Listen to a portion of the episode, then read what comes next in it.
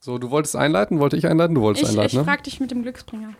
Ich, ich, hab, ich hatte Ist doch keinen. egal, kannst Okay. ja einfach irgendwie, kannst Aber wir, auch sagen, wir dass es wollen nicht die, die, die erste Folge müssen wir noch zusammenfassen. Nee, wir, wir leiten jetzt erstmal so ein und dann fassen wir zusammen. Okay, du bist der Ja. Boss. Auch wenn es falsch ist. Wir müssen erstmal reinkommen. Ja, go. Felix, hattest du eigentlich mal einen Glücksbringer? Ähm, ich kann mich tatsächlich nicht dran erinnern. Aber das, das ist ja schon was, was so gerade Kinder oft haben oder irgendwie, weiß nicht, beim Fußballspielen oder so, ne? Ich, Ich war muss- ein ganz, ganz schlechter Sportler. Ich muss ganz ehrlich sagen, ich glaube, ich hatte auch keinen. Ähm, aber man kennt ja schon das Phänomen, dass man beispielsweise jemand drückt dir die Daumen bei einer Klausur oder so. ja, aber wörtlich meinst du? Genau, man sagt das so, ja, ich wünsche dir alles Gute, ich drücke dir die Daumen. Und also eigentlich ist doch jedem klar, dass das Daumendrücken tatsächlich keinen kein Zusammenhang haben kann mit, den, äh, mit dem Erfolg in der Klausur, Jetzt oder? verstehe ich das mit den Glücksbringern. Also du wolltest darauf hinaus, dass Glücksbringer eigentlich auch totaler Schwachsinn sind und kein Glück bringen. Ja, und, Okay. und wenn, dann vielleicht als Placebo-Effekt, oder? Placebo-Effekt, okay, da hatten wir was. Genau, das ist ja hier unsere zweite Folge zum Placebo-Effekt. Und ich finde, also das leitet das so ein bisschen ein, dass der vielleicht ja auch wirken kann, wenn man weiß, dass das, dass es irgendwie Quatsch ist. Oder dass es ein Placebo ist. Ja, da hast du natürlich eine mega komplizierte Studie mal wieder mitgebracht, denke ich. Das mit Aber- den Daumendrücken. mit den Daumendrücken hier. Wurde an Dreijährigen gemacht. Nein. ähm, mir ist dann noch Folgendes gerade eingefallen. Und zwar, manchmal macht man ja Dinge und ich möchte jeden Psycho da draußen, ich glaube, wir nennen euch Psychos, oder? Das ist doch cool. Äh, fühlt sich hoffentlich keiner beleidigt. Ich, es, ist auch, Psychos. es ist auch überhaupt nicht abgeguckt von gemischtes Hack, dass sie die Hackies nennen. Da, Wir wollten euch so gerne einen Namen geben. ja, okay. Nein, die, die, die Psychos da draußen, die können wir erst mal gerne schreiben. Es gibt Dinge, die macht man, obwohl man weiß, dass die Quatsch sind. Und ich sage euch, ich bin Star Wars-Fan. In Star Wars gibt es die sogenannte Macht. Und jeder weiß, dass es erfunden ist, aber ob jung und alt, ich wette, jeder Star Wars-Fan hat irgendwann mal versucht, Dinge mit der Macht zu sich hinüber zu bewegen. Hunde, ich probiere es immer noch. Immer wenn ich Star Wars sehe, denke ich, konzentriere dich, konzentriere dich. Tu es oder tu es nicht. Ne? Genauso wie ich halt ein bisschen traurig war an meinem 11. Geburtstag, dass ich halt keinen Brief aus Hogwarts gekriegt habe, obwohl ich natürlich wusste, dass es Quatsch ist. Irgendwie hoffst du dann doch noch, dass es funktioniert. Ja. Ne? Irgendwie denkst du dann doch, vielleicht funktioniert es doch. Oder also in Krafttraining ist es ganz ähnlich, dass man auch ganz viele Supplemente konsumiert, obwohl man eigentlich weiß, dass sie nicht wirken. So, vielleicht ja doch. Ich weiß eigentlich, dass es nicht, nicht wirkt und so weiter. Also unsere Hoffnung ist irgendwie echt stark, ne? Total irrational, oder? Ja, Das ich habe das, ähm, das gleiche Phänomen hatte ich bei, bei Bibi Blocksberg. Ich war so ein Bibi Blocksberg-Fan früher. Und ich habe Pferdemädchen. Äh, nee, nee, nicht Bibi Bibi und und Tina, Tina. Bibi Blocksberg nur. Und ähm, Auf Amadeus. die hat ja immer so Ene-Mene-Sprüche gehabt, ne? Mhm. Und ich habe das also definitiv schon mehrmals auch ernsthaft ausprobiert gehabt als Wie- Kind. Aber wie alt warst du da? Dann kannst du ja, vielleicht warst du als Kind und hast du noch daran geglaubt, aber vielleicht, wenn du jetzt nochmal nachgeguckt hast oder so. Vielleicht ne? habe ich ja heute Ene-Mene, äh, weiß ich auch nicht, Kartoffelbrei. Ene-Mene Kartoffelbrei. Äh, Wollen wir diese mal Folge ist gleich werden? vorbei. Lass uns bitte ernst werden. Ernst, Ricarda. jetzt wieder ernst, ne? Ja, nee, also das ist ja, da weiß man halt, es funktioniert nicht, aber zum Beispiel beim Daumendrücken kann es ja trotzdem irgendwie einen Effekt haben, weil man weiß, jemand denkt an mich und ähm, dann habe ich vielleicht auch die Erwartung, dass es tatsächlich in der Klausur besser klappt. Ähm, Vollkommen unabhängig, dass man einen erhöhteren Druck auf der Fingerbeere hat. Genau, und wir haben ja in der ersten Folge ähm, schon ganz viel über Placebos gesagt und da ging es aber eigentlich immer darum, dass äh, Placebos dann wirken, wenn man, wenn man halt den Patienten ein bisschen verarscht im Grunde, ne? Und die nicht wissen, dass die ein Placebo bekommen. Ja, das stimmt. Das hast du ein bisschen gemein ausgedrückt, aber ein bisschen ist es ja Ein schon bisschen ist Verarsche. es so. Ja, ja. Und ähm, heute habe ich eine Studie mitgebracht ähm, über Patienten, die wussten, dass sie ein Placebo bekommen und wo es trotzdem eine Wirkung hatte. Und das finde ich also noch, noch viel cooler. Das finde ich auch total krass, weil man könnte ja denken, immer wenn man einem Placebo-Effekt vergibt, dann verarscht man ein bisschen der Patienten und denkt sich, also den Patienten und denkt sich so danach, hm, der war ja voll dämlich, war ja nur ein Placebo, wenn er sagt, dass es gewirkt hat. Aber in diesem Fall haben die Probanden halt gewusst, dass es Placebo war. Und ich meine, zwei bis dreimal am Tag Pillen genommen, obwohl sie wussten, dass diese Pille nicht wirkt. Sie haben es trotzdem Genau. gemacht. Und was kam da raus? Also in dieser Studie, ähm, die ist von Kapchuk und Kollegen, hört sich ein bisschen an wie Ketchup, ne? Aber ähm, ihr könnt das immer nachlesen. Wir Du verlinken so euch die lustig, Studie. ja. So super witzig. Wir verlinken euch die, die Bist du selber auf diesen Witz Studie. gekommen? Ketchup klingt Nee, wie ich habe das gerade gelesen auf meinem Zettel und Ja. ähm, habe zuerst Ketchup gelesen und da wollte Ja. ich euch daran teilhaben Ultra, ultra lassen. witzig, ja. Ja, also 2010 ist die Studie. Ich glaube, das war auch so einer der ersten Studien, die das überhaupt herausgefunden haben, dass es wirklich ähm, gut funktioniert, auch wenn man es weiß, dass es ein Placebo ist. Ähm, bin mir nicht ganz sicher, ob es die erste ist, aber einer der ersten Studien auf jeden Fall. Und in dieser Studie ähm, haben 80 Patienten äh, mitgemacht, die an einem Reizdarmsyndrom litten. Das heißt, Reizdarmsyndrom, vielleicht kannst du das sogar noch besser erklären. Ja, Reiz, das ist im Prinzip, das kann so alles sein. Das ist ein relativ un, ein unbefriedigendes Krankheitsbild, weil weder Arzt noch Patient weiß so richtig damit umzugehen. Man kann halt, ne, bei Kopfschmerzen weißt du, hilft dir Ibuprofen? Ja, nein. Und bei einem Bruch kannst du ihn gut verarzten. Beim Reizdarmsyndrom, manchen hilft Fasten, manchen hilft Leinsam, manchen Flohsam, manchen vegane Ernährung, Ernährungsumstellung und so weiter. Aber letztendlich gibt es leider keine Lösung für Und alles. die, und die Patienten leiden halt so an Bauchschmerzen, Verdauungsbeschwerden und sowas, ne?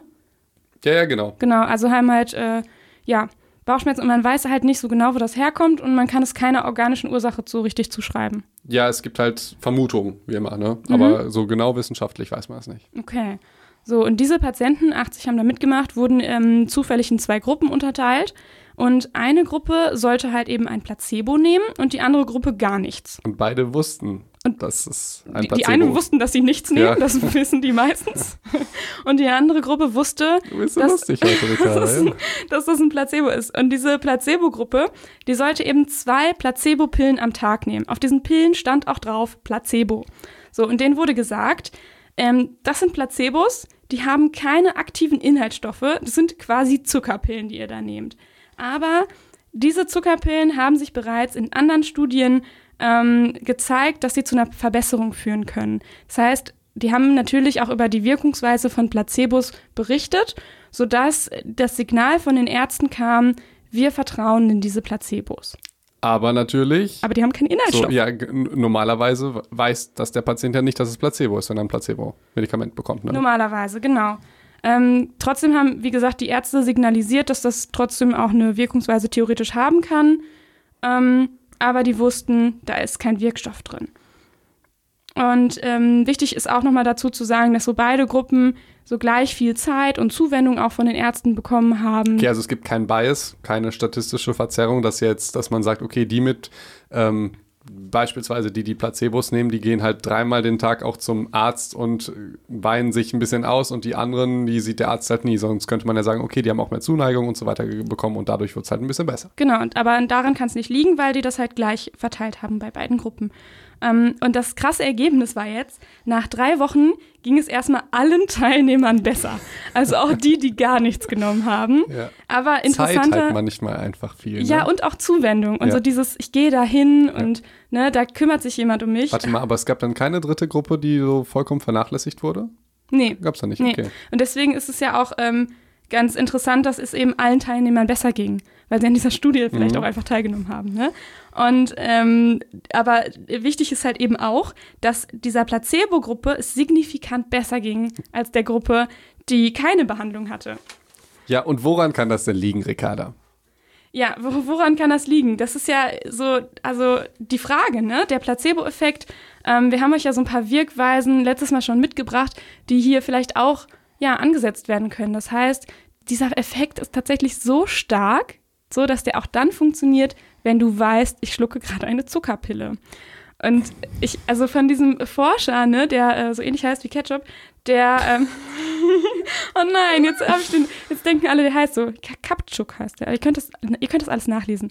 Ähm, und der hat echt Ich mega, glaube, niemand findet das witzig, diese Ketchup-Geschichte. aber ich, wenn du dich freust, dann reicht das ja. ich freue mich Ja, darüber, okay. ja.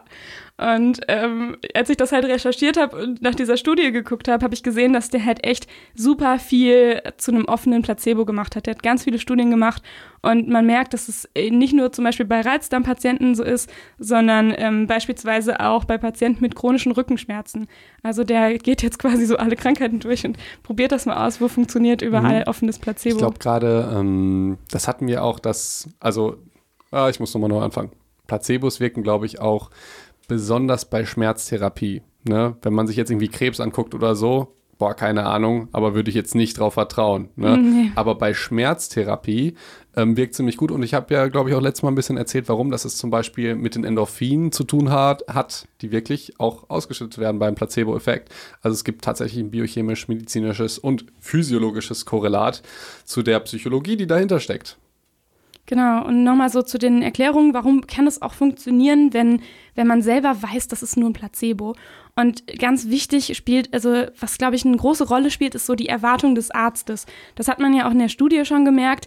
Irgendwie der Arzt muss schon daran glauben oder es zumindest vermitteln, dass er an dem, wenigstens an den Placebo-Effekt glaubt. Mhm. Wir haben letztes Mal doppelblind erklärt, ne? Dann, ja. Das ist halt krass, da merkt man auch, ich sage jetzt mal, was passiert, wenn man sie nicht doppelblind macht und wie man das vielleicht als Arzt nutzen kann. Aber nur so angeteasert. Lass uns weitermachen. Genau, und in dem Fall kann, kannst du ja auch keine Doppelblindstudie machen, ne? weil du ja weißt, du gibst ein Placebo. Genau, das geht ja nicht. Ähm, genau, aber wichtig ist, der Arzt muss da so ein Standing haben ne? und du musst irgendwie da ein Vertrauen aufbauen. Und ähm, es kann halt sein, dass allein so dieses Gefühl, ich bin jetzt in der Behandlung und ich tue etwas, dass das schon eine Auswirkung hat. Und ähm, hier Dr. Eckhard von Hirschhausen hat mal ähm, das ganz irgendwie total eine süße Begründung dafür gefunden. Und so hat er irgendwie gesagt, anscheinend reicht das, wenn man sich zweimal am Tag zu festen Zeiten etwas Positives für sich selber wünscht. Also gute Wünsche für sich selber ja. äußert. Das fand ich irgendwie ganz, ganz niedlich. Ja, ich, ähm, ich glaube, das ist auch, wenn, wenn ich nochmal auf die, das Bild der chronischen Schmerzen eingehen soll, darf. Ähm, bei chronischen Schmerzen sagt man häufig, die Patienten sind mit dieser Krankheit verheiratet. Weil, ne, wie in der Ehe ist manchmal ein bisschen besser, manchmal schlimmer, man nimmt sie irgendwie immer mit, sie ist immer da so. Mhm. Und zu einem, ne? Genau.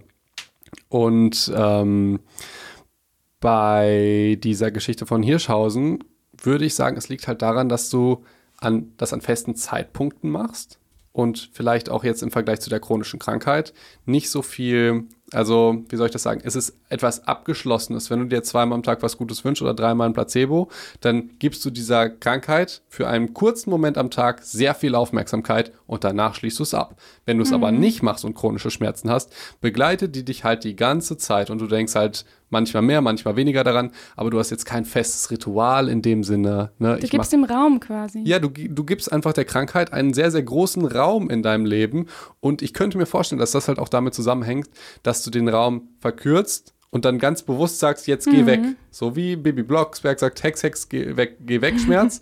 nimmst den Placebo und dann sagst du, okay, jetzt wirkt's und jetzt kann ich wieder arbeiten, kann ich Sport machen und so weiter. Und wenn du es halt nicht machst, denkst du jetzt halt die ganze Zeit, scheiße, Schmerz, scheiße, Schmerz, scheiße, Schmerz. Ja. Ene, mene, Mac. Schmerz, geh bitte weg. so lustig heute, ja. Ähm, ja, und, aber das, was du gerade so erklärt hast, passt so, wenn man nochmal an unsere Folge davor zurückdenkt, an die Erklärung mit der Aufmerksamkeit. Ne? Das heißt, ähm, du sagst, diese Aufmerksamkeit, dass man ähm, die Aufmerksamkeit auf ein bestimmtes Körperteil krasser richtet, ähm, würde sich dann so ein bisschen das Zeitfenster verengen auf einen bestimmten Punkt und dadurch die, die Aufmerksamkeit in anderen Punkten so ein bisschen wieder, wo man sich besser ablenken kann und das nicht so eine große Rolle einnimmt. Ja, genau. Und ich habe ja, ja, auch gesagt, dass die, die, die Aufmerksamkeit wahrscheinlich auch in einer physiologischen Übererregung der Nervenzelle. Ja, das ne, sowieso immer alles physiologisch. Ja. Du bist ja Und vielleicht auch die Durchblutung ein bisschen in den Bereich ja. ähm, gefördert wird, das dann dazu führt, dass mehr Endorphine da hinkommen, beziehungsweise, ich weiß nicht, ob Endorphine da hinkommen, aber dass mehr im Prinzip Durchblutung da stattfindet. Mhm. Und unsere erste Erklärung von der letzten Folge kann man auch gut ranziehen, nämlich die Kondition Konditionierung. Das heißt, wir haben ja alle schon mal gelernt, dass uns ein Medikament helfen kann. Also so eine Pille, die wir nehmen, das kann uns helfen.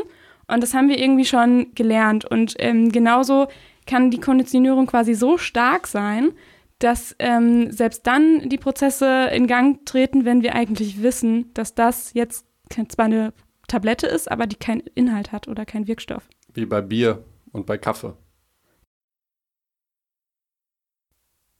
Also man kann sich das so vorstellen, dass im präfrontalen Kortex, das ist so, der liegt übrigens so direkt hinter der Stirn, also präfrontal, ne, vorne frontal. Du mit deinem ähm, Angeberwissen. Angeberwissen ist das jetzt. Da gibt, da steuert halt das Gehirn so die ganzen kognitiven Prozesse, also im Grunde unser Denken. Und man kann sich jetzt vorstellen, dass im präfrontalen Kortex auch schon die ähm, Information verarbeitet wird, ähm, dass die Ärzte an, dem, an dieses Mittel glauben ähm, obwohl das Mittel keine aktiven Inhaltsstoffe hat. Und dass die, dass die Ärzte wirklich auch darauf vertrauen. Und alleine darauf scheint unser System offenbar zu reagieren. Okay, ich habe gerade äh, die glorreiche Idee, wenn du solche komplizierten Wörter sagst wie präfrontaler Kortex und Konditionierung, machen wir so eine kleine Rubrik Angeberwissen, dass die Psychos da draußen ihren Mitmenschen richtig auf den Sack gehen können mit ihrem geilen Angeberwissen und die ganze Zeit. Also der präfrontale Kortex, der ist direkt hinter der Stirn und dann. Wie geht's deinem präfrontalen Kortex? Ja, Konditionierung und so. Ey, ohne Scheiß, das machen wir aber nicht jetzt. Wir überlegen, wie wir das gut verpacken vielleicht, können mit dem Angeberwissen. Vielleicht auch nochmal in die Infobox, ne, dass wir auch überhaupt solche ähm, Wörter nochmal erklären. Okay. Ne? Ja. Was ich auch wichtig finde bei so einem Placebo-Effekt und insbesondere bei offenen Placebos, also dass man weiß, man nimmt ein Placebo, man könnte ja jetzt irgendwie denken, vielleicht sind da besondere Menschen irgendwie springen da eher drauf an oder ich so. Ich würde immer so denken, dumme Menschen. Weil dumme denken, Menschen. Ja, ne? Aber das ist natürlich vollkommener Quatsch. Ne? Kein Mensch ist dumm. Und das ist, finde ich, auch eine total wichtige Info. Es gibt wirklich keine wissenschaftlichen Beweise dafür, dass es bestimmte Persönlichkeitentypen eher, also dass bestimmte Persönlichkeitentypen eher darauf anspringen würden als andere. Ähm, das Gar einzige, keine Hinweise oder? Genau, das Einzige, was man weiß, ist, ähm, dass zum Beispiel Menschen, die eher darauf vertrauen, dass andere ihnen helfen und auch ihre Probleme lösen können, ein ähm, bisschen besser auf Placebos reagieren. Ich frage mich, wie man sowas in der Studie beleuchtet, aber. Ähm, also, ja, das sind äh, natürlich Fra das sind wahrscheinlich Fragebögenstudien, wo ja, du halt fragst, okay. so vertrauen sie auf andere, glauben sie, dass andere ihnen helfen können. Okay. Und dann ist da so ein kleiner sagen, Felix, der sagt so: Nein, ich vertraue nicht auf andere, ich mache alles alleine. Und dann, ähm, dann wirkt der Placebo etwas weniger bei dir. Wieso hast du mich denn jetzt beleidigt? Das ging doch okay. Ich dachte, das würde passen. Ja, okay, verstehe. dich verstehe. zu beleidigen. So, weiter. Ähm, das ist das, was ich dazu noch sagen wollte, eigentlich. Das finde ich nämlich ganz interessant. Okay, finde ich sehr, das sehr gut. kann bei jedem funktionieren, auch selbst wenn man es weiß, dass es ein Placebo ist. Okay, und die Mechanismen, die haben wir jetzt wirklich hinreichend ähm, erleuchtet. Und ich finde, wenn man das nochmal so erkennt, dann zeigt das nochmal so ganz neue Möglichkeiten eigentlich für die Medizin auf. Oder, was ich sagen muss, eigentlich auch ganz alte Möglichkeiten, die wir wieder ver yeah. vergessen haben. Also wie im 18. Jahrhundert, wo man halt noch nichts anderes hatte und dachte ja, so, also, trink das, dann geht's dir gut. Klar, ja, das kotzt mich halt an der Medizin ein bisschen an, dass generell immer die neue wissenschaftlichen Studien und so weiter, da ist jeder geil drauf. Aber wir vergessen manchmal so ein bisschen, dass halt auch in der Vergangenheit Dinge funktioniert haben. Ne? Ja, und wir haben ja beim letzten Mal schon so gesagt, man könnte ja den Placebo-Effekt eigentlich viel besser nutzen, aber man hat immer so ein ethisches Problem dabei. Also man kann jetzt als Arzt ähm, dem nicht den tatsächlichen Wirkstoff verwehren und sagen, hier nehmen Sie das und eigentlich dann lügen und dem Placebo geben. Ja, man, das ist halt schwierig. Ja, genau, man kann. Man kann aber auch nicht. Das ist halt ist eine total ethische fragwürdig. Frage. Ja, genau. Und wenn wir aber wissen, dass Placebos auch funktionieren, obwohl man weiß, dass es ein Placebo ist, dann ergeben sich da ganz neue Möglichkeiten und so ganz genial. neue Lösungen. Als erstes stellst du das Problem vor und dann löst du es. Das ist total genial. gut gemacht, ne? Sehr gut, ja. Ähm, und was, was, wo man das zum Beispiel richtig gut machen kann, ist ähm, bei Patienten, die chronische Beschwerden haben oder eine chronische Krankheit. Das heißt, die müssen sowieso echt viele Pillen nehmen. Das heißt, die haben schon viel Konditionierung auch gehabt. Und ähm, wenn du denen jetzt zum Beispiel sagen würdest, ähm, es gibt da eine neue Methode, Placebos funktionieren auch gut, insbesondere wenn man schon oft dieses richtige Medikament genommen hat. Und man könnte denen jetzt sagen, ähm, ich gebe dir jetzt die Medikamente und da sind ein paar Placebos dabei. Und der Patient weiß, ich habe jetzt Medikamente, ich weiß nicht, an welchem Tag ich den tatsächlichen Wirkstoff nehme und an welchem Tag ich das Placebo nehme. Und der stimmt natürlich auch.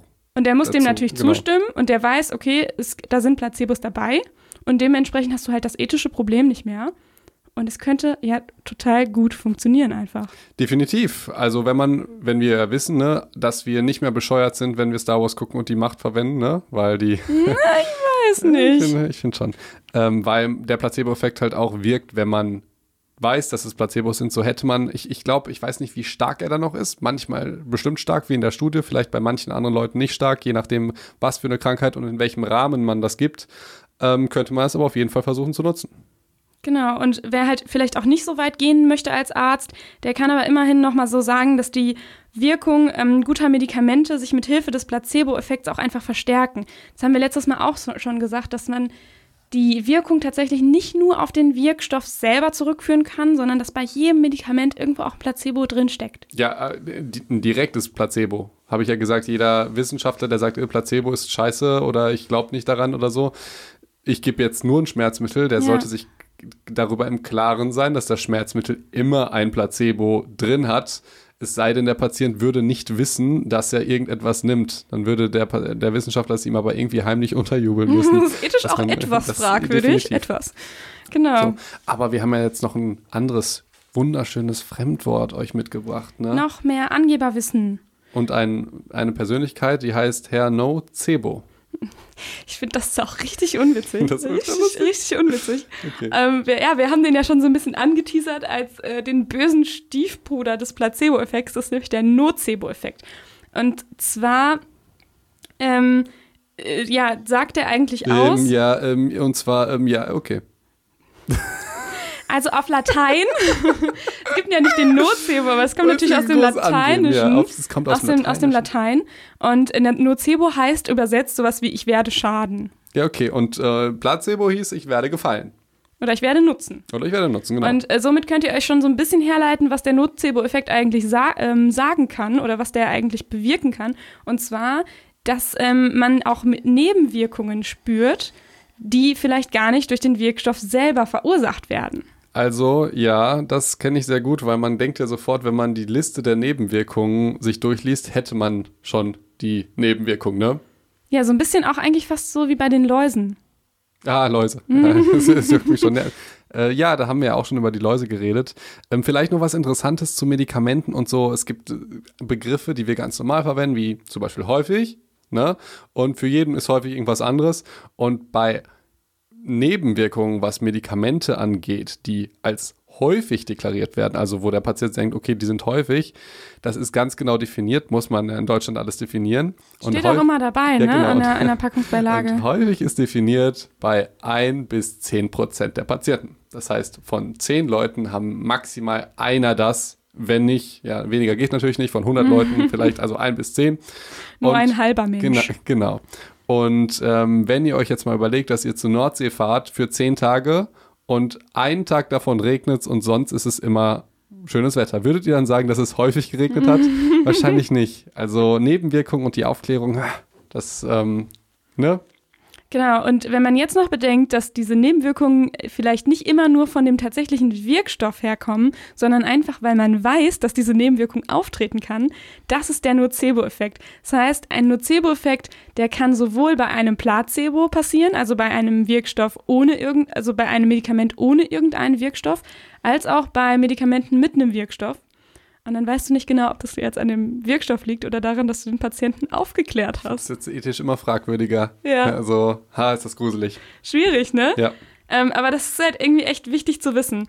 Ähm, und dazu gibt es natürlich auch Studien. Ach, du hast wieder eine Studie und, mitgebracht. Ähm, genau, da hat man halt gemerkt, so, da wollte man ein bisschen herausfinden, Wann ähm, ist denn, also wann wirken diese Nebenwirkungen stärker? Bei teuren Medikamenten oder bei günstigeren? Was ist so dein Guess?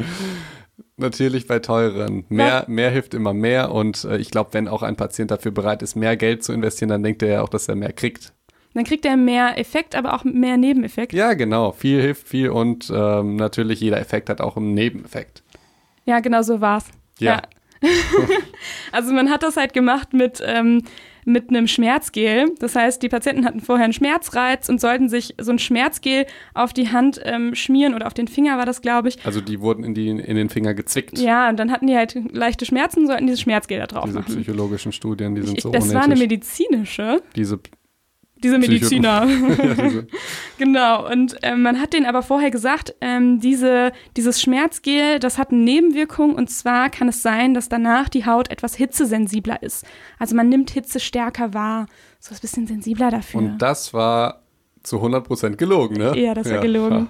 Ja. Und ähm, ja, sowas macht man, ne? Diese, diese, Mediziner, ja. Es gibt ja zum Glück eine Ethikkommission, ja, da muss das erstmal durch. Aber ähm, genau, so war das. Und ähm, dann hat man halt diese, dieses Schmerzgel in zwei verschiedenen Packungen gepackt. Einmal in so eine Markenpackung, die so ein bisschen aufwendiger war, schönes Design und einmal in so eine No-Name-Packung. Und dementsprechend hat man den so ein bisschen suggeriert, ich glaube, man hat es dir nicht mal gesagt, suggeriert, dass, das, dass die eine halt teurer ist als die andere. Hm. Und ähm, tatsächlich war es genauso, wie du gesagt hast. Diese äh, Hitzesensibilität ähm, war halt stärker bei den Patienten, die die angeblich teurere, ähm, ja, das teurere Gel genommen haben. Mhm. Ich meine auch, boah, das ist aber jetzt äh, was, was ich mal gehört habe, also nicht evidence-based, dass es bei Aspirin irgendwie ähnlich ist. Also manchmal bezahlt die Krankenkasse das Markenmedikament nicht, obwohl es der gleiche Wirkstoff ist. Mhm. Aber das Markenmedikament, so wie man sagt, ich nehme eine Aspirin, hat halt einen höheren Placebo, weil man das halt kennt und denkt, okay, das hatte ich schon mal und so weiter und dann wirkt es halt ein bisschen mehr, obwohl es das gleiche Medikament ist. Und da gab es tatsächlich Leute, die überlegt haben, okay, sollen wir vielleicht, äh, äh, ist es ethisch dann doch vertretbar, dass die Kasse das Markenmedikament zahlt? Ja, krass. Ja, also das heißt, der Placebo-Effekt ist größer bei teureren und ähm, bekannteren Sachen, aber eigentlich auch der Nocebo, also auch die Nebenwirkungen. Definitiv. Genau. Ähm, und es ist genauso, wie du es erklärt hast, ne? Viel hilft viel, hat aber auch viele Nebenwirkungen. So, und man, man traut dem Medikament das quasi mehr zu, dass es auch mehr Nebenwirkungen hat. Ich finde, das ist aber ein kurzer Exkurs, was Verpackungen einfach auslösen. Mhm. Also äh, auch psychologisch. Ich äh, gerade äh, Man hat das ja nicht bezahlt, ne? Also es Ja. ist ja nicht so, als hätte man wirklich Geld dafür irgendwie hingelegt. Nee, oben, oben in meiner Küche, ja, da stehen zwei Milchtüten. Und ich habe gerade die grüne genommen. Ich habe eine blaue und eine grüne und die grüne, da ist so, so Gras drauf gebildet. Und ich denke wirklich, dass die irgendwie biologischer ist und so weiter. Weil dieses Design Sind auch der- Kühe drauf? Ja, weil also dieses, ganz glückliche? Weil dieses Design der Verpackung ist halt okay, Bio, Bio, es ist natürlich totaler Bullshit. Das ist ja, ein, Ja. also beide sind irgendwie Bio, die eine ist blau, die andere ist grün. Und es ist ja kein Gras, was da drauf ist, sondern es ist grüne Farbe. Aber meiner Psyche suggeriert das, okay, es ist ein anderer Effekt davon. Ich bin dadurch Ja. gesünder. Genauso wie das Medikament halt sowohl eventuell besser wirkt wegen Placebo, aber halt auch mehr, also die Nebenwirkungen deutlich potenter sind. Aber das ist doch auch echt voll oft so bei Galileo oder so, wo die so Markenpizza gegen Ja-Pizza oder sowas ähm, sich angucken und dann packen die das Boah, aus der ey. Verpackung und dann kann das doch keiner mehr unterscheiden. Ey, boah, Ricarda, ich denke jetzt die ganze Zeit an dieses alte, coole Wissensmagazin, was jetzt halt einfach nur darum geht, dass Jumbo ist. Ja, also da, da ist dann ja die ganze Zeit, ist Jumbo Schreiner Oh, bist irgendwelche enttäuscht Pizzen. von Galileo? Wirklich, ich fand es so cool. So, wollen wir mal weitermachen Ja, hier? dann wieder Okay. zurück, wenn, wenn dich das so traurig macht. Also da reden wir gleich nochmal drüber. Aber dann, dann habe ich was für dich. Ich habe nämlich einen Fun-Fact mitgebracht. okay. Und zwar ähm, ist es ja, wenn man so an Alkohol denkt, dann ähm, kann da wirklich, also kann man eigentlich beide Effekte sehr gut sehen, sowohl den Placebo-Effekt als auch den Nocebo-Effekt. Ähm, und zwar ist es auch bekannt, dass selbst wenn man, wenn man halt gar keinen Alkohol trinkt, man glaubt aber, man trinkt Alkohol, dass man dann sowohl die positiven Effekte von Alkohol spüren kann, als auch die negativen Effekte. Ich stelle mir gerade so einen Ultrakater vor und dann stellt sich heraus, okay, es war nur Placebo Ja, oder witzig, Nocebo, ne? ja. Genau, also ich meine positiv sowas wie, ähm, dass man so lockerer wird und irgendwie Mhm. Spaß hat und so weiter. Und negativ, dass man vielleicht schnell müde wird oder dass einem übel wird und so weiter. Und ich weiß nicht, ähm, das, das kennt ja irgendwie jeder auch. Ich, das ich, ist so weiß, bestimmte... ich, weiß, ich weiß, worauf du hinaus Ja. bist. Ich kenne das irgendwie bei mir nicht. Echt? Ich, ich glaube, weil ich immer so viele Sachen durcheinander trinke. Also ich trinke natürlich nie Alkohol. ne? Nie Alkohol, nur zu Studienzwecken. Mhm. Ähm, wahre Geschichte. Aber du, bei dir ist es da anders, ne? Jetzt du stellst du mich halt- vor den Alki da. Mal- Nein, also bei mir ist es echt so, ähm, wenn ich so Wodka Energy rieche schon, dann... Boah, ey, jetzt, ich glaube, Oh. jeder, je- jeder will jetzt seine Geschichte zu Wodka Energy Also hören, ich oder? habe echt eine Zeit lang ähm, das getrunken, ab und zu mal. Ab und zu na natürlich nur. Nein, das war echt so mein, mein Standardgetränk eine Zeit lang, ne? So als wir noch ganz wild irgendwie auf Abi-Partys waren. ja, als wir damals in Clubs waren. Äh, Und Felix es, natürlich nüchtern und Ja. immer alle gefahren Da, da hat. hieß es immer eine Ricarda bitte und jeder wusste es, Wodka Energy. So ungefähr war das. Ey. Und ich kann dieses Zeug einfach nicht mehr sehen. Wenn ich daran rieche, dann wird mir schlecht. Es könnte daran liegen, dass ich vielleicht damit schon mal einen Absturz hatte. Das klingt aber nach einer Konditionierung. Genau, und das ist auch so. Und ähm, genau, also das kennt man vielleicht, also andere Menschen kennen das vielleicht auch, mein Problem. Und ähm, ganz witzig, deswegen ist es der Fun Fact, ist, dass es halt in den USA und in England gibt es halt ähm, solche Bars, also so Fake-Bars, die heißen Bar Labs, also quasi Bars, die eigentlich Labore sind. Bin ich der einzige kranke Typ, der irgendwie an Porno denkt, wenn er hört Fake Lab?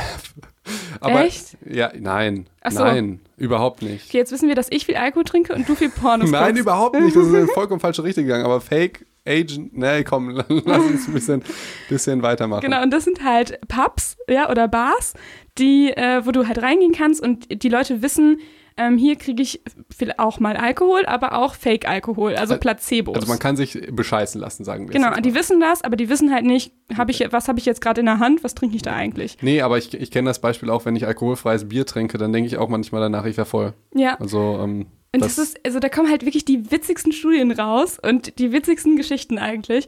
Und du musst dir vorstellen, die machen das halt so geil. Das ist eine exakte Bar-Atmosphäre, die, die, haben da die Musik, die haben da alles, was zu einer Bar dazugehört. Und dann kriegen die Leute, die halt dieses Placebo-Alkohol bekommen, da schmieren die halt wirklich so Ethanol an den Rand des Glases, dass das auch richtig nach Alkohol riecht. Ach, krass. Und, ähm, also äh, kurz, Ethanol heißt Alkohol auf schlau. Das ist äh, so auf die, schlau, ja. Das ist ja, das ist die, die, die chemische Grundsubstanz von Alkohol ist Ethanol. Ja, und das riecht halt nach Alkohol. Der ganze Club riecht ja irgendwie wahrscheinlich ein bisschen nach Alkohol. Du hast diese Stimmung und so weiter. Und da kommen halt echt, am Ende werden, wird dann halt immer die Promillezahl gemessen. Und die Leute sind dann jedes Mal komplett von den Socken, wenn dann rauskommt, sie haben 0,0 äh, Promille und denken so, nein, ich kann doch jetzt nicht mehr Auto fahren. So, das geht gar nicht. Ey, was, was, was ich mir jetzt überlege, ist, was ich mir gut vorstellen könnte, nehmen wir mal an, die haben jetzt den ganzen Tag gesoffen, dachten, sie hätten gesoffen und seien besoffen. Sind mhm. sie aber nicht und denken, dass sie schlecht Auto fahren. Und ich glaube, fahren die dann auch schlecht Auto? Ich glaube, sie fahren tatsächlich dann schlecht Scheiße. Auto. Ich ja, weiß, das kann das, sein. Das ne? kann natürlich, ich weiß nicht, wie unethisch das ist, das zu überprüfen, ob man halt einen Placebo-betrunkenen Auto fahren lässt. Ich könnte mir vorstellen, dass die eine oder andere Ethikkommission sagt, das funktioniert, das dürfen wir nicht machen, sonst In baut der Unfälle. In einem Fahrsimulator kann man das ja. gut machen. Ähm, Vielleicht stimmt, sollten wir denen das mal vorschlagen. Ja. Nee, aber das finde ich, das also ich, weil das Umgekehrte wird ja, das funktioniert ja. Wenn ich jetzt bei Sportlern sage, hier habe ich jetzt das, den, den magischen Geheimdrink, damit habe ich das und das gemacht, die nehmen den, die sind besser. Ja? ja, haben wir im Prinzip, das ist ja das Negativ- oder das Positivbeispiel, wie man das halt auch nutzen kann. Und jetzt wäre ja das Negativbeispiel, du sagst, okay, damit bist du jetzt deutlich schlechter, du fährst jetzt Schlangenlinien und so weiter. Und die Leute fahren wirklich Schlangenlinien. Und bauen Unfälle. Ja, ich, uh, ich, ich, weiß nicht, aber ich könnte es mir wirklich sehr gut vorstellen, dass da genau das funktioniert. Ja. Naja, aber wenn du dann halt einen Unfall machst, dann bist, hast du halt äh, nicht nochmal die Schuld, dass du irgendwie Alkohol getrunken hast, weil du aus 0,0 Promille. Vielleicht ändert dann die, äh, die psychologische Polizei die Richtlinie und sagt auch Placebo besoffen. Die psychologische Polizei, ja, ja. die Psychopolizei. Die Psychos, ja, die, die, die sagt, okay, du, du hast nicht getrunken, aber du dachtest es, also okay. Ja, also darfst du nicht Auto fahren. ja, genau. Ja, okay. So, ich glaube, dann sind wir so auch am Ende der Folge, ne? Ja, Wollen wir nochmal so ein bisschen zusammenfassen, was wir jetzt eigentlich heute gequatscht haben? Ja, bitte, mach das doch mal. Du machst das immer am besten. Ich mach das gut. Achso, ja, ich habe so ein bisschen ähm, noch vor dieser Zusammenfassung von uns ähm, was mitgebracht. Das habe ich jetzt wirklich ein bisschen kopiert. Und zwar ähm, habe ich das äh, gelesen Eckhard ähm, von Hirschhausen finde ich äh, wirklich richtig cool. Habe sein Buch gelesen, Wunder wirken Wunder. Kann ich nur empfehlen. Ich habe es auch ähm, gelesen. also mit, mit, gelesen meinen wir eigentlich gehört, ne? ja. ja, lesen ist doch ein bisschen out. Also ich habe es mir tatsächlich für die Folge, habe ich es mir noch gestern auf der Autofahrt reinge reingezogen und ich fand es auch wirklich sehr, sehr gut. Wie, weil, weil er beschreibt auch Placebo als Magie. Und das finde ich halt total schön, wie man ja. bei, als Kind denkt man halt noch, okay, es gibt Magie und so weiter, die schwindet irgendwann. Aber letztendlich, ich sehe das häufig so, dass in der Chemie und in der Medizin, das ist fast der wissenschaftliche Beweis von Magie. So kann man das, also so sehe ich das jedenfalls, dass gar nicht Magie nicht gibt, sondern es gibt sie in Form von Wissenschaft, Chemie und so weiter. Und ich finde gerade so der Placebo-Effekt, also der flasht mich immer wieder und es ist, fühlt sich einfach an wie ein Wunder oder wie irgendwas Magisches, ne? Definitiv. Ja. Und der hat halt, also der Hirschhausen hat halt einmal ähm, das ganz gut zusammengefasst, so was, ähm, so, so ein paar Fakten über Placebos und die würde ich ganz gerne mal so ein bisschen zitieren ähm, weil das eine super Zusammenfassung ist für unsere beiden äh, Folgen, die wir jetzt darüber gemacht haben. Meinst du diese Sachen, die irgendwie niemand über Placebos wusste, die er gesagt hat? Ja, das war richtig krass. Willst, willst du einen vorlesen und dich dann den anderen ja, und du dann wieder ja, so, ja, so, so Doppelmoderation eins live Okay, fang, fang, du an. Okay. Ähm, ja, okay, das erste hatten wir ja schon gerade. Die Fakten. Placebos können auch wirken, wenn man weiß, dass es welche sind. Blaue Placebos beruhigen und rote regen an. Da denke ich sofort an Matrix. Blaue Kapsel, rote Kapsel. Stimmt, ja. ne? Und dritter Fakt ist, mehr wirken mehr. Viel hilft viel. Genau, also mehr Placebos, wenn man fünf am Tag nimmt, wirkt das besser, als wenn man eine nimmt. So, und am besten wirken eigentlich Placebo-OPs, so wie bei dieser Knie-OP, die wir vorgestellt haben. Ähm, dann wirken Placebo-Spritzen und ähm, Tabletten quasi als, als schlechtestes. Okay. Ja, das, das macht für mich total viel Sinn, weil es ist wie mit dem Rückenknacken. Je mehr der Patient denkt, das, was passiert, desto stärker wird ja auch einfach die Endorphinausstattung und halt dieser Placebo, der denkt, krasse OP, alle stehen da in grün. Mhm. Äh, in unserer OP, die haben ja sogar noch, das finde ich ethisch tatsächlich schon ah, angreifbar, die haben ja sogar auch noch eine Narkose und so weiter teilweise bekommen. Äh, ich glaube, keine richtige Narkose, aber ja, so ein ne? Teil. Ja, mhm. genau. Und ähm, ja, Spritzen tun auch ein bisschen mehr weh als Tabletten. Tabletten ist dann das einfachste und streicheln oder weghexen oder so wäre dann wahrscheinlich das Letzte, was dann hilft. Weg jetzt. Stimmt. ja, also teurere Medikamente zeigen mehr Wirkung und aber auch mehr Nebenwirkungen. Ja, und beim Chefarzt im weißen Kittel wirkt es besser. Genau. Und ähm, was der Hirschhausen auch gesagt hat, dass nur 20 Prozent der konventionellen Medizin wirken nachgewiesenermaßen besser als Placebos. Das fand ich total crazy. Da, äh, tatsächlich, das habe ich auch gehört, da würde mich mal interessieren, was genau hinter dieser Zahl steht. Wo er das her hat, Ja. ne? Ich, glaube es aber schon. Ich glaube, dass die Zahl wirklich, ich habe auch einen Artikel letztens gelesen, der war so grob getitelt im Sinne von, ähm, eigentlich sollte im Medizinstudium auch ein bisschen Schauspielerei oder so beinhalten. Oh, geil. Ähm, äh, fand ich, und dann ging halt mit Fakten von Placebo und nicht Placebo, was wirklich wirkt. Letztendlich heilt sich der Körper ja auch einfach ganz häufig selbst nach einem grippalen Infekt und so weiter. Ähm, und ja, Ja, krass, ne? Aber 20 Prozent, das ist echt wenig. Also vor allem, weil wir ja gesagt haben, dass man eigentlich die Wirkungsweise beweisen muss, indem man ähm, bei so einer Studie das immer mit einem Placebo vergleicht. Also Genau. deswegen keine Ahnung, ob das wirklich so stimmt. Ähm, aber ich glaube, da ist schon was Wahres auf jeden Fall dran. okay. Also nochmal die Zusammenfassung von unserer heutigen Folge, vielleicht von uns, gar nicht geklaut, ist, ähm, wir haben heute gelernt, dass Placebos auch wirken, wenn man es weiß, dass es welche sind. Wir haben gesagt, das ist eine echte Chance für die Medizin, dass man eine offene Placebo-Gabe ähm, machen kann, weil dann hat man eben nicht mehr dieses ethische Problem, dass man die Leute irgendwie, dass man denkt, man verarscht die oder man lügt die an. Ähm, und damit kann das eine richtige Chance auch für die weitere Entwicklung der Medizin, finde ich, sein. Ähm, ja, und dann gibt es natürlich vom Placebo-Effekt, ja, den, ja, ne, den bösen Bruder oder quasi, wie man es auch nennen möchte, den Nocebo-Effekt. Der Nocebo-Effekt, der einfach sagt, wenn ich über Nebenwirkungen Bescheid weiß, dann kann es sein, dass alleine dieses Wissen und die Erwartungshaltung dazu führt, dass ich diese Nebenwirkung auch tatsächlich bekomme. Definitiv. Haben wir denn jetzt noch vielleicht einen Tipp oder irgendwas, was wir nicht machen sollen? Ein Tipp für die Psychos. Ein Psychotipp. Okay. Ja, vielleicht, ähm, man könnte jetzt so denken, wenn man sich den Nocebo-Effekt nochmal anguckt, so, ich lese diese scheiß Packungsbeilage nicht mehr, weil dann bekomme ich das alles, was da drauf steht. Und zwar häufig. Und zwar häufiger als einer von zehn. Ist halt jetzt so die Frage, weil das macht ja auch Sinn, sich das anzugucken und ist auch wichtig. Und da wäre so mein Tipp eigentlich, ähm, lasst, also lest es doch vielleicht nicht selber, sondern gibt es einer vertrauten Person, die euch, äh, die ihr vielleicht oft seht in eurem Alltag, vielleicht euren Partner, euren Mitbewohner oder so. Und ähm, der kann das ja mal für euch lesen. Und wenn dem was auffällt, dann kann er euch das sagen. Okay, und ich habe da direkt meinen Tipp. Zeigt das aber keiner Person, die verrückt ist. Weil wenn ihr das einer Person zeigt, die verrückt ist, achtet die vielleicht sehr, sehr auf euch und dann habt ihr den übertragenden Nocebo-Effekt, dass Oh sie auf ja. einmal, ne, bist ja gar nicht drauf gekommen, bin ich gerade drauf gekommen, ne?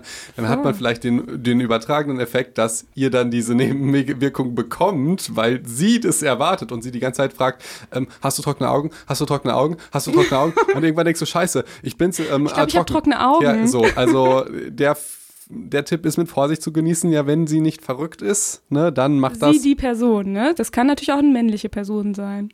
selbstverständlich. Selbstverständlich. Selbstverständlich. Also nehmt euch eine Person, die ganz gechillt ist und die irgendwie Wolltest möglichst jetzt in wenig irgendeine ängstlich Ecke ist. drängen, sexistisch oder so? Nee, ich Nein. wollte das nur klarstellen. Ja, danke schön. Die Person, die. Person, vollkommen geschlechtsneutral. Ja. Ähm, genau, und vielleicht auch, wenn man möchte, also wenn man sich den Placebo-Effekt mal zunutze machen möchte, dann kann man sich ja auch selbst vielleicht ein bisschen verarschen, wenn man das will. Man könnte beispielsweise seine Ibuprofen mit ein paar Placebos mischen und dann packt man die einfach in eine Dose und wenn du halt das nächste Mal Kopfschmerzen hast, dann kannst du halt irgendeine daraus nehmen und du weißt nicht, ist es Placebo oder ist es der wirkliche Wirkstoff. Ey, aber Leute, geht verantwortungsvoll damit rum, ne? Also Placebo hat jetzt ja auch Nebenwirkungen, den Nocebo und so weiter, aber Ibuprofen habt, wenn, wenn ihr es lange nimmt, hat es sehr große Nebenwirkungen. Das sollte natürlich nicht dazu führen, dass ihr dann mehr Medikamente nimmt, ne? Also da Nein. müsst ihr aufpassen, dass ihr euch nicht verarscht, weil die Nebenwirkungen, die tatsächlichen Nebenwirkungen von Ibuprofen bei einer Dauereinnahme, die sind halt total krass mit Nierenschaden und so weiter. Also, Du hast jetzt gerade die Nebenwirkungen noch erhöht, dadurch, dass du das erzählt hast vielleicht. Ja, ich muss natürlich auch hinterher mischen die sich alle und sagen, ja, ist nur Placebo und dann äh, schlucken die zehn und auf einmal kommen die zu mir mit Nierenschaden und Magenproblemen. Das darf natürlich nicht sein. Sagen die alles wegen de deinem Ja, Podcast. genau. genau. Genau, ja, und ich, also mach das halt auch nicht bei krassen, super starken Schmerzen. Ne? Also ich nehme Ibus äh, häufig, also nicht häufig, nur ab und zu, wenn man halt mal halt so Kopfschmerzen hat. Ne? Also so vertretbare, so wo man eigentlich noch so gerade, ja, wo man nicht weiß, komme ich damit noch klar oder ähm, kann ich mich gleich gar nicht mehr konzentrieren so. Und dann könnte man das ja mal für sich ausprobieren. Also ich hätte Bock drauf. Übrigens kann man die nämlich auch tatsächlich in der äh, Apotheke kaufen. Man kann richtige Placebos kaufen. Ja, ja, und das Krasse ist, die sind ja apothekenpflichtig. Also es gibt ja Medikamente und darüber wirkt sich halt auch viel aufgeregt, auch welche halt die nicht wirken, die in der Apotheke sind, die man nur in der Apotheke kaufen kann, sodass halt dem Kunden suggeriert wird, okay, die sind krass. Ja? Ja. Und Placebos gehören halt dazu, obwohl da halt kein Wirkstoff drin ist. Also das finde ich schon krass. ja auch, oder? Ja, das ist ja das, worüber Ja. die Leute sich aufregen. Aber auch dadurch würde ja dann der, der Placebo steigen, dass du halt diese, diese ähm, Hürden erhöhst und sagst, okay, das dauert jetzt ganz aufwendig, apothekenpflichtig, die Krankenkasse bezahlt das sogar. Ja. Ähm, das, das wird ja wahrscheinlich den Placebo-Effekt äh, dann noch erhöhen. Auf jeden Fall. Ja, ich hätte sonst noch so einen Anti-Tipp für Ärzte vielleicht. Also was, was darf man auf keinen Fall machen? Ich finde, also wenn man eben zum Beispiel Placebos ähm, ja oder auch andere Medikamente verschreibt, so als Arzt zu sagen, naja, ich schreibe Ihnen das mal auf, aber so richtig weiß ich auch nicht, ob das wirklich wirken kann. Aber naja, wir probieren das halt mal. das heißt so, also du musst als Arzt dann schon irgendwie so eine Haltung irgendwie mitbringen und auch ähm, eine Erwartungshaltung dadurch und Vertrauen irgendwie ne, zu diesem Medikament dann herstellen für den Patienten. Ja. Sonst funktioniert es halt echt nicht. Ja, ich denke noch an ganz viele Sachen, wo das halt auch ethisch fragwürdig ist, wenn es IG-Leistungen sind, wenn die das selber zahlen und, und, und, und, und. Äh, alles nicht so leicht tatsächlich, muss man sagen. Mhm. Kommen ein paar ethische Fragen auf, ne? Ja, def definitiv. Ja, beispielsweise Orthopäde verdient sehr viel an, an einer Cortisontherapie und so weiter und sagt, das wirkt auf jeden Fall, aber mit Studien ist halt nicht gesichert, dass es wirkt. Muss er absolut darüber aufklären, sonst wäre es ja ethisch vollkommen fragwürdig, dass er Ja. das dann macht. Trotzdem wird es wahrscheinlich weniger wirken, wenn er halt unsicher dem Patienten gegenüber ist. Also es ist äh, wirklich sehr, sehr spannend, wie das Schwierig, halt, ähm, ne? ja, definitiv. Ja.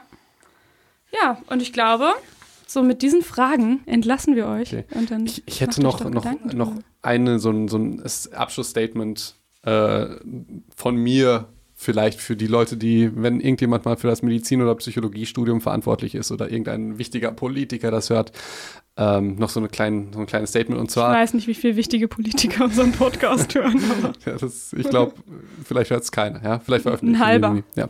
Ähm, und zwar sowohl in deinem Studium war ja so gut wie nichts über, ich sag jetzt mal, diese Form von Magie oder vom Placebo-Effekt Ja. oder wenig, als auch in meinem Studium nicht. Und wir haben ja jetzt wirklich über äh, diesen ganzen Podcast und über den letzten Podcast bewiesen, dass es ihn gibt und wie krass der wirkt und so weiter.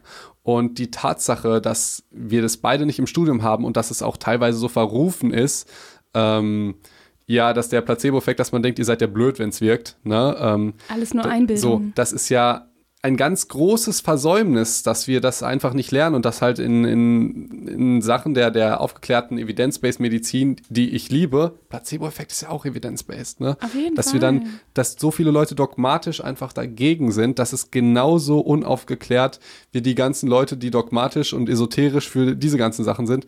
Und Leute, wenn jetzt jetzt, ich glaube, haben wir uns irgendwie zur Homöopathie positioniert, ich glaube irgendwie nicht so krass, oder? Müssen wir nicht. Ja, müssen wir nicht, ne? Aber jetzt zum Beispiel, wenn jetzt richtige Schulmediziner das scheiße finden, Homöopathie, ne? Denkt daran, in dem Moment, wo ihr rein, also wo ihr einfach sowas wie den Placebo-Effekt ausblendet und diese ganzen Mechanismen, da, die dahinter steckt, dann schafft ihr halt unfassbar viel Raum für diese Art von, also ja. Medizin in Anführungszeichen. Ja, genau. Mhm. Das, also das ist genau das, was ihr eigentlich nicht wollt, wenn ihr halt auf die Mechanismen vom Placebo-Effekt, die ihr vielleicht gar nicht kennt, weil wir hatten es ja nicht im Studium. Ähm, und ähm, deshalb würde ich einfach sagen, dass die Medizin einfach sehr viel noch äh, sich entwickeln kann und halt auch das, was schon Ewigkeiten funktioniert hat, nicht nur das Neueste, wieder sich daran erinnert. Und ich finde, das zeigt auch nochmal, dass sich so gerade Medizin und Psychologie einfach noch ein bisschen mehr vereinigen müssen. Also Körper und Psyche hängen einfach so krass zusammen und das ist so ein Beweis dafür, dieser, dieser Placebo-Effekt, dass es nochmal zeigt, wie wichtig es ist, da mehr zusammenzuarbeiten. Okay. Aber ist- wir, wir machen das ja, ne? Nee, ja, ja, du hast vollkommen recht. Ich, ich musste nur kotzen, als du gesagt hast, Körper und Psyche und so weiter. Ich sage das auch immer. Das Problem ist, dass das, so, diese Phrase ist halt so ausgelutscht, weißt du, weil das irgendwie jeder sagt, aber bringt das dann immer irgendwie einen komischen Zusammenhang mit esoterisch und Körper und Geist und alle Mediziner hören nicht auf den, weißt du, ganzheitlich und so weiter. Es klingt halt irgendwie, ich finde, dadurch klingt es irgendwie ein bisschen bescheuert, obwohl es genau darum geht und es vollkommen richtig ist, was du gesagt hast. Und es ist ja dann auch die Frage, ob man das überhaupt so krass trennen muss, ne? Nee. Also Nee, eigentlich ja vielleicht auch nicht. So, ja, aber den Menschen als Einheit und so weiter, da denke ich mal, ja, das sehen wir doch alle. Das Also Medizin und Psychologie müssen mehr zusammenarbeiten, oder? klar. und Medizin ist besser als Psychologie. Ich hasse dich. Okay, wollen wir noch besprechen, worum es vielleicht nächstes Mal gehen könnte oder wollen wir es nicht machen? Also nächstes Mal haben wir halt was ganz komplett anderes mitgebracht. Also ich könnte jetzt irgendwie so tun und sagen, es gibt irgendwie einen Zusammenhang zwischen der nächsten, der jetzigen Folge und der nächsten. Äh, Vielleicht nämlich die Konditionierung. Ne? Ja. Die, die werde ich da ein bisschen Ach so, besser ja, das erklären. stimmt, das ne? Aber nochmal in einem komplett anderen Zusammenhang. Denn das nächste Mal möchten wir ähm, euch über die psychologischen Effekte aufklären, die bei Fernsehsendungen wie der Bachelorette passieren. Und den Bachelor. Und den Bachelor ne? auch. Ja. Ja, wie kann es sein, dass sich vielleicht die Leute da tatsächlich verlieben, obwohl es alles geskriptet ist und, Und so jetzt weiter. habe ich euch verraten, dass Konditionierung vielleicht ein Teil davon wird. Aber noch ganz, ganz viele andere Mechanismen. Also, also selbst Folge wenn ihr euch für den Bachelor oder die Bachelorette nicht interessiert, aber ihr wollt gerne noch ein bisschen mehr über Konditionierung wissen, dann ähm, könnt ihr euch die vielleicht trotzdem reinziehen. Okay. Ich werde sie mir anhören, Ricarda. Äh, Ich mir komischerweise auch. Geil. Ja. Okay. Ja, dann sehen wir uns nächste Woche, Freunde, oder? Tschüss.